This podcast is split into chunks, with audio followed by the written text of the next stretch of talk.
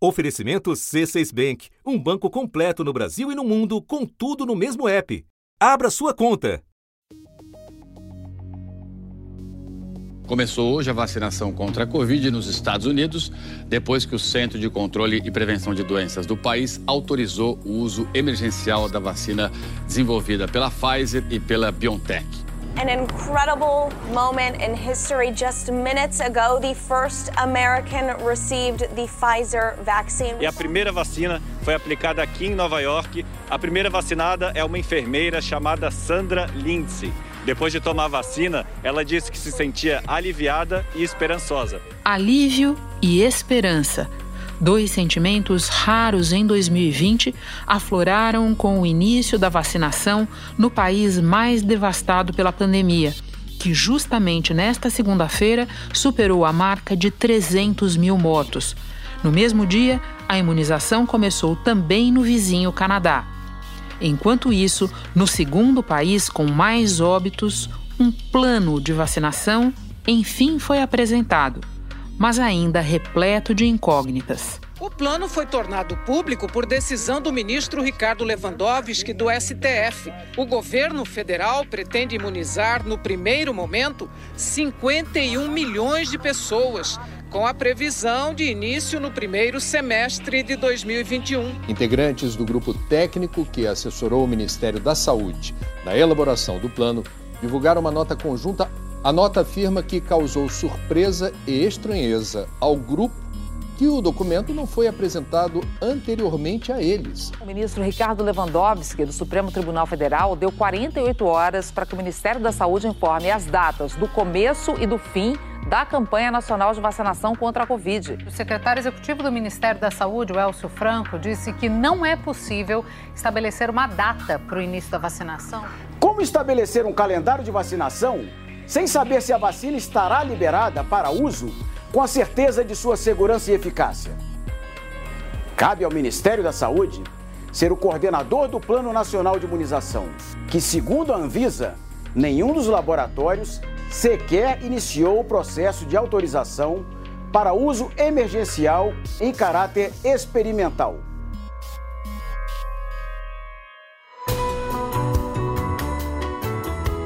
Da redação do G1, eu sou Renata Loprete e o assunto hoje é o que precisa ser feito para superar a omissão e a inoperância do governo e garantir aos brasileiros vacinação eficaz contra o novo coronavírus. Neste episódio, eu converso com o médico Gonzalo Vecina, fundador da Anvisa, ex-secretário nacional de Vigilância Sanitária e professor da Faculdade de Saúde Pública da USP. Antes, falo com a infectologista e epidemiologista Cristiana Toscano, integrante do grupo de trabalhos em vacinas para a Covid-19 do Comitê de Experts da Organização Mundial da Saúde. Terça-feira, 15 de dezembro. Cristiana, nesta segunda-feira, Estados Unidos e Canadá se juntaram ao Reino Unido. São agora três países que já estão vacinando as suas populações. Nos três casos, a aprovação pelas agências reguladoras para uso emergencial da vacina saiu rapidamente. Aqui no Brasil, o Ministério da Saúde chegou a dizer que a Anvisa levaria 60 dias para analisar um pedido. Nesta segunda-feira, a própria Anvisa disse que vai levar cerca de 10 dias.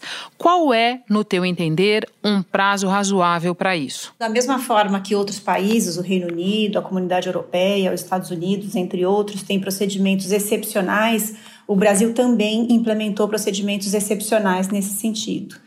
Então, na verdade, hoje, embora esses prazos tenham sido é, anunciados, diferentes prazos né, tenham sido anunciados ao longo dos últimos meses, hoje a Anvisa informou que esse prazo será de 10 dias. Mas é importante lembrar que existem dois caminhos regulatórios possíveis. Existe a autorização extraordinária prevista pela resolução da Anvisa, que é a, é, é a, resolução de número 415, a RDC 415, e agora em dezembro também foi é, publicado é, critérios para solicitação de autorização emergencial temporária em caráter experimental. Isso ambas podem ser feitas é, considerando um processo que foi definido também em outubro de submissão contínua, que é um processo no qual é, a documentação é, gradual vai sendo fornecida à Anvisa. Então, primeiro dos estudos pré-clínicos, depois da fase 1, depois da fase 3, para agilizar e facilitar esse processo. Nos Estados Unidos, eles consideraram, eles acabaram faz, dando o aval em torno, se eu não me engano, em torno de 20 dias. É, no Reino Unido, esse processo foi um pouco mais rápido, foi coisa de uma semana. Varia muito das exigências regulatórias de cada país e varia muito de quando esse processo é feito, se já há um respaldo ou uma avaliação prévia de outra agência regulatória forte. Isso às vezes facilita o processo, embora não exclua a necessidade desse processo ser feito aqui também no país. O que a Anvisa divulgou é o seguinte, que se algum dos laboratórios que estão desenvolvendo vacinas aqui no Brasil quiser pleitear uma autorização de uso emergencial, o prazo de resposta da Anvisa vai ser um prazo de 10 dias, isso independentemente se há ou não registro em uma das agências internacionais. E reforça que a autorização de uso emergencial será concedida apenas às que possuem ensaios clínicos em andamento no Brasil. É um prazo bastante razoável, é um prazo bastante rápido. Essa documentação é muito extensa, é muito dado, é muita informação que tem que ser avaliada com muito critério. O plano do Ministério da Saúde prevê doses suficientes para 51 milhões de brasileiros de grupos prioritários num primeiro momento. Isso é menos de um quarto da nossa população. Estaria então confirmada a previsão mais cética, mais pessimista de que o Brasil não conseguiria vacinar em massa a sua população em 2021? Vacinação em massa, muitos poucos países do mundo terão. E, e de fato, a priorização de grupos específicos é já recomendada pela Organização Mundial da Saúde, existem critérios já sugeridos e todos os países já têm previsões e planejamentos nesse sentido. Por quê? porque mesmo países que tenham um acesso a quantidades de vacina maior e que possam de fato imunizar um número maior de seus habitantes, é, esse acesso vai ser faseado ao longo do tempo. O Canadá oficialmente começou a vacinação em três grandes cidades do país, em Toronto, Quebec em Montreal. A prioridade da vacinação lá no Canadá também vão ser os profissionais de saúde. O Canadá já comprou 30 mil doses da vacina da Pfizer BioNTech e negocia comprar outras 250 mil doses ainda no mês de dezembro. Lembrando que a gente tem mais de 200 vacinas sendo avaliadas e mais de 50 delas em estudos clínicos em fase, fase humana. E, de novo, tudo considerado, 51 milhões de brasileiros num primeiro momento ou no primeiro ano, te parece suficiente? Na verdade, não é uma questão de suficiência ou não. A questão é: a gente vai vacinar é, a população com um objetivo de saúde pública. Esse objetivo de saúde pública, num primeiro momento, é reduzir doença grave e mortalidade. E para isso, é, existe, existem então a identificação de quais são esses grupos prioritários e esses são necessariamente os primeiros a serem vacinados. O plano destaca que há outros grupos populacionais considerados prioritários que deverão ser incluídos nessas primeiras fases. Populações ribeirinhas e quilombolas, por exemplo. Falta a atualização da estimativa populacional e a avaliação sobre em que fase elas seriam incluídas, que as três primeiras fases serão concluídas em quatro meses, mas não especifica a data de início para a vacinação. Por fim, com o início da vacinação nos Estados Unidos, Canadá e Reino Unido, e também a aprovação da vacina da Pfizer pela Arábia Saudita, nós estamos vendo o que havia sido alertado por especialistas países ricos bem à frente na corrida para imunizar suas populações. Organizações como Oxfam, Anistia Internacional listam mais de 60 países da Ásia e da África que só teriam doses suficientes para 10% das suas populações. A iniciativa da OMS, a COVAX Facility, é suficiente para amenizar essa desigualdade? Sem dúvida. Na verdade, a única iniciativa multilateral que prevê o acesso global, é, ainda que nesse quantitativo indicado por essas organizações, é o COVAX Facility. Essas, esses países e os países que não têm condições, né, que são um grupo de aproximadamente 90 e tantos países que não têm condições nem de produzir nem de comprar suas vacinas, é, vão acessar as vacinas através do COVAX Facility. Claro que existe ainda uma discrepância, existe ainda uma inequidade, é, mas ela é muito importante para garantir ao menos esse acesso, que está previsto de fato em entre 10 a 20% da população dos países, desses países, ao longo de 2021 vacinados. Cristiana, eu agora vou conversar com Gonzalo Vecina, mas antes me despeço de você. Muito obrigada por nos atualizar com todas essas informações. Eu que agradeço. Gonzalo, eu começo te pedindo uma avaliação sobre o plano de vacinação apresentado pelo governo ao Supremo Tribunal Federal. O governo continua apontando as doses de apenas um imunizante nesse plano. A tua avaliação sobre isso é qual? É que o governo está ignorando o fato que, de fato, nós temos três imunizantes e nós tínhamos que levar em conta os três. É engraçado porque o da AstraZeneca tem a mesma situação que a da Sinovac. Quer dizer, eles têm um acordo assinado com o Estado brasileiro, seja São Paulo, seja o Brasil. Eles tinham que ter levado em conta. E tem a Pfizer, que está realizando um acordo e não entendo por que o governo não tem como determinar quais são as quantidades que ele tenderá a receber de cada uma dos três ofertantes, para em cima dessas quantidades ele poder fazer uma estratégia de distribuição e vacinação. Como se trata de autorização emergencial, este caso não se aplica à lei publicada em maio, que dá 72 horas para a Anvisa autorizar a importação de vacina que já tenha registro nos Estados Unidos, Europa, Japão ou China. Atualmente, nenhuma vacina se enquadra nesta condição. Ao falar da Coronavac, da chinesa Sinovac com o Instituto Butantan, a agência chamou de Coronave. É inexplicável essa conduta é, do Ministério da Saúde. E no teu entender, isso é o quê? É falta de dinheiro? É falta de planejamento? É falta de vontade? É o quê? Puxa vida, é difícil, porque falta de dinheiro não é, porque não é tanto dinheiro. Se fosse bilhões e bilhões, não, não é falta de dinheiro. Falta de planejamento, Puxa vida, o Ministério perdeu muitos quadros, então eu acho que eles perderam parte importante da inteligência que existia. Veja, o Brasil é um país que utiliza 300 milhões de doses de vacinas todos os anos. Este ano mesmo fizemos uma campanha de 80 milhões de doses de vacina da gripe. Então, pode não ter lá agora, mas que tinha, tinha. Nós temos uma inteligência para fazer o PNI e não está sendo utilizada essa inteligência, não dá para entender por quê. Então sobra o terceiro componente, né? Dizer, qual é a razão? A razão é política. Né? Não quer admitir que existe a possibilidade dessa, de uma parte importante da cobertura vacinal vir do Butantan e do governo do Estado de São Paulo, achando que vir do governo do Estado de São Paulo isso será ruim para o governo federal. O que mais chamou a atenção nessa nota que foi divulgada pela Anvisa a respeito desse prazo, foi uma crítica dura e direta à vacina Coronavac, que está sendo desenvolvida uh, em parceria também com o Instituto Butantan. Diz o seguinte.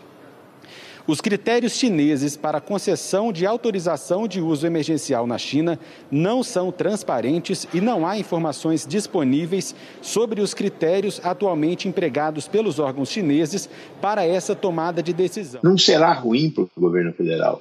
Será bom para os brasileiros ter acesso a três vacinas de boa qualidade, seguras, eficazes e que nós estamos precisando agora. O que não dá é para tirar todas as vacinas de um único lugar.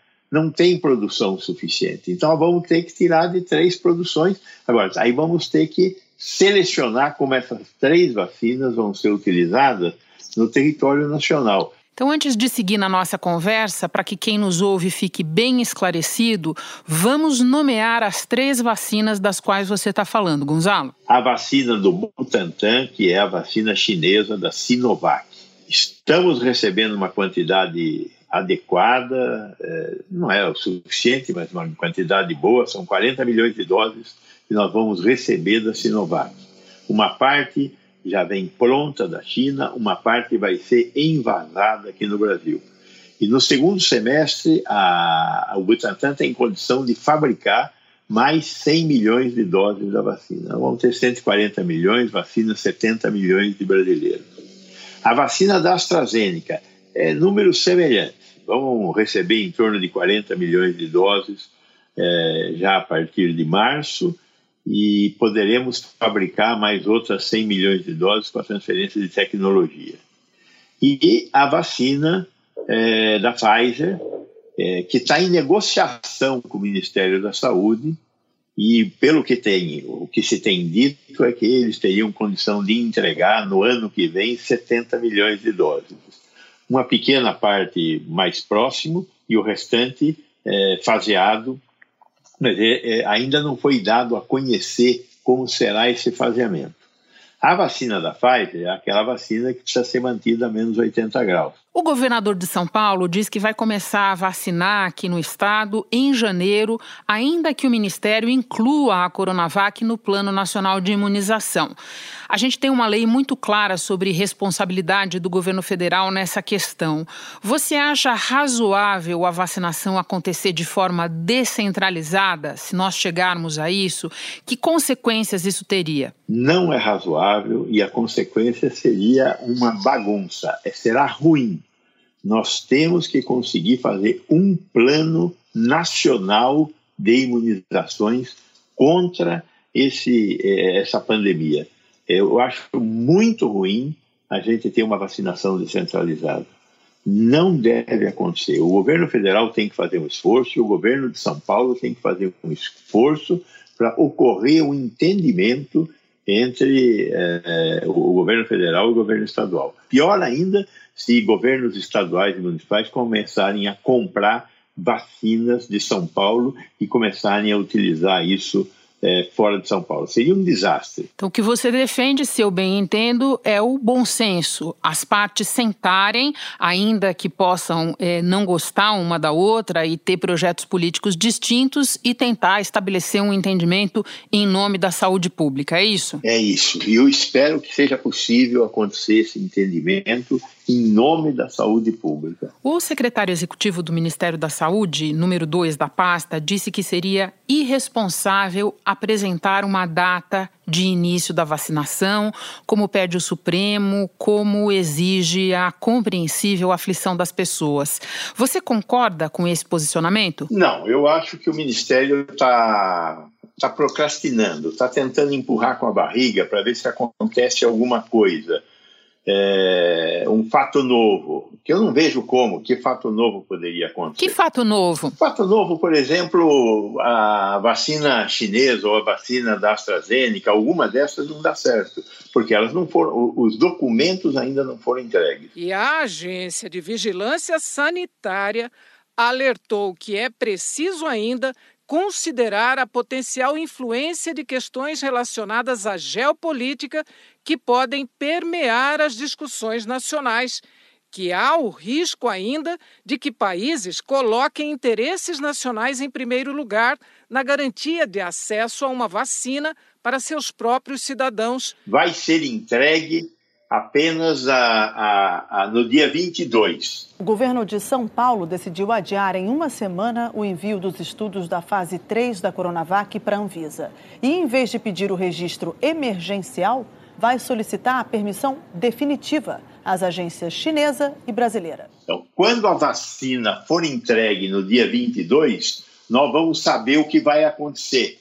E aí, esse, isso poderia ser o fato novo para o Ministério da Saúde. Vamos esperar o que vem por aí, mas acho que o Ministério está fazendo uma aposta equivocada e ruim para o Brasil. Eu entendo. Você quer dizer que as datas poderiam dar um pouco de tranquilidade para a população e poderiam ser, no mínimo, estimadas, se não cravadas, é isso? Exatamente. Eu acho que neste momento nós temos que ter um pouco de bom senso e deixar de lado a política, porque eu acho que desse episódio pode sair muito machucado o governo federal e a sociedade brasileira que está ansiosa para ter um horizonte. Nós não queremos começar a vacinar, nós queremos ter um horizonte, e esse horizonte tem como ser estimado já. Vamos passar então para outro ponto que provocou confusão, porque o que não falta nessa história é confusão. Eu me refiro à divulgação do Plano Nacional com os nomes de 36 cientistas que supostamente endossariam o plano, mas que vieram a público dizer que nem tinham conhecimento dele nos termos em que foi apresentado. Qual é o padrão nesse tipo de situação? Como esse processo deveria ter ocorrido? É impensável, né? Os próprios cientistas vieram a público dizer jamais acreditaria que isso seria possível. E alguém dizer que eu assinei um documento que eu não vi. Né? Então, eles estão sendo responsabilizados por uma decisão que eles não participaram de tomar. Os pesquisadores estranharam o fato de o governo ter entregue o plano ao Supremo com os nomes deles, sem que tivessem acesso à versão final. Eles tinham feito sugestões de mudanças na proposta preliminar, para incluir, por exemplo, todas as vacinas disponíveis e seguras no plano de imunização. É um grupo muito importante de pessoas que entendem de vacinação, que poderiam dar uma fantástica contribuição para a sociedade brasileira, como já deram no passado, eles faziam parte da comissão do PNI, só que essa comissão foi é, acabada com o decreto que o Bolsonaro assinou no início do ano, acabando com um monte de comissões. Pois bem, essa foi uma das comissões que foram sacrificadas. E agora falta essa inteligência das sociedades científicas brasileiras para auxiliar o Ministério da Saúde a dar rumo para o PNI, particularmente nesse momento que nós temos uma complexidade tão grande para decidir que grupos e como vacinar os diferentes grupos que nós vamos ter que vacinar a partir de agora.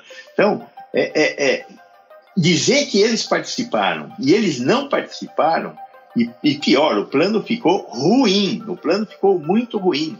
E existiu, inclusive, a exclusão é, genocida dos é, presidiários. Porque eles são um grupo de risco, tão fechados, não tem para onde ir.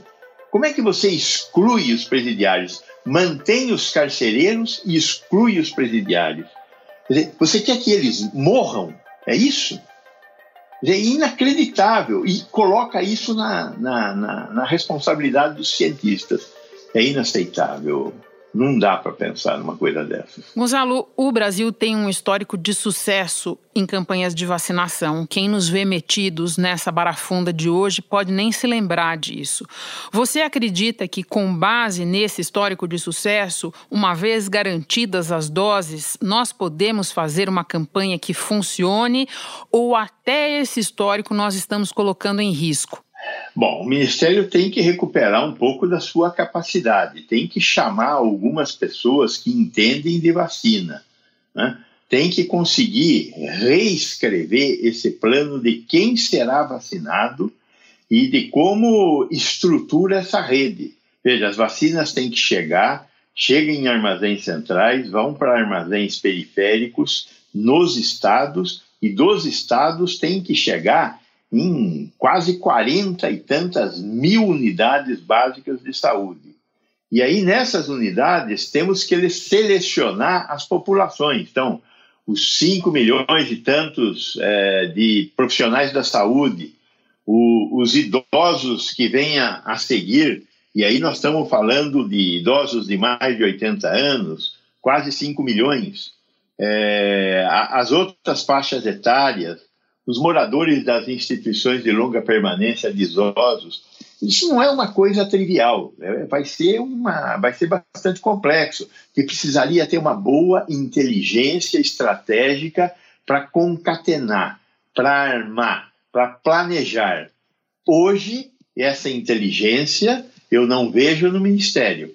Né? Nós perdemos uns 25, 30 técnicos muito bons que eram responsáveis por áreas que hoje estão ocupados por militares que talvez saibam de logística armada, mas de logística de vacina, duvido. E já deram demonstração disso com esse plano.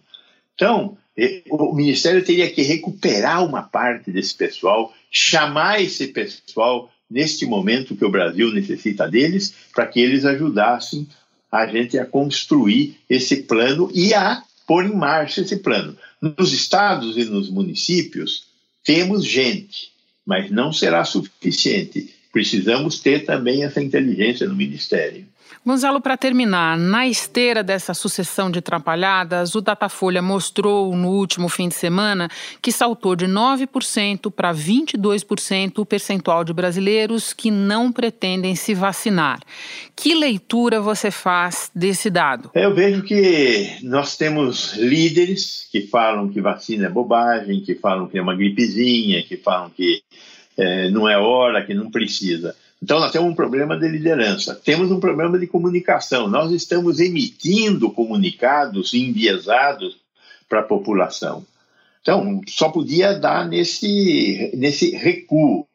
Mas eu acredito que se nós fizermos uma boa é, série de propagandas, de campanhas, televisão, jornais, sobre a questão da vacinação, é, nós elevaremos novamente essa disposição da população para vacinar. Se nós tivermos uma cobertura vacinal ampla, nós alcançaremos a imunidade coletiva, a imunidade é, de rebanho. E aí podemos descansar do vírus. Isso vai acontecer da metade do segundo semestre que vem para frente. Então, temos que convencer a população a vacinar. Acho que não tem que ter vacina obrigatória. Nós temos que convencer as pessoas, as pessoas vão querer ir, vão ser vacinadas e nós vamos ter uma condição melhor é, para a saúde pública brasileira, com certeza. Gonzalo, muito obrigada por mais uma vez compartilhar o teu conhecimento conosco, por ser esse porto seguro toda vez que o assunto é saúde pública. Bom trabalho para você. Muito obrigado para você, Renata, e para os nossos é, assistentes.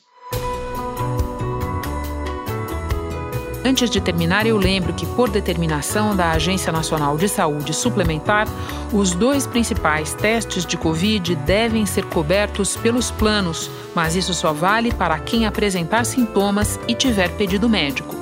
No caso de crianças e adolescentes, os planos devem cobrir também suspeitas de síndrome inflamatória multissistêmica associada ao novo coronavírus, uma condição grave que tem entre os principais sintomas fadiga, febre persistente e problemas gastrointestinais. Os planos de saúde têm até três dias úteis para autorizar os exames, mas se o médico indicar urgência, o teste precisa ser liberado imediatamente. Este foi o assunto podcast diário disponível no G1 e também no Google Podcasts, Apple Podcasts, Spotify, Castbox, Deezer, Amazon Music. Nas plataformas digitais de áudio dá para seguir a gente e assim não perder nenhum episódio. Eu sou Renata Luprete e fico por aqui. Até o próximo assunto.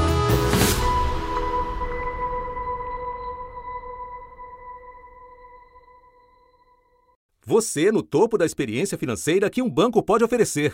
Escolha um banco completo no Brasil e em qualquer lugar do mundo. Abra sua conta no C6 Bank.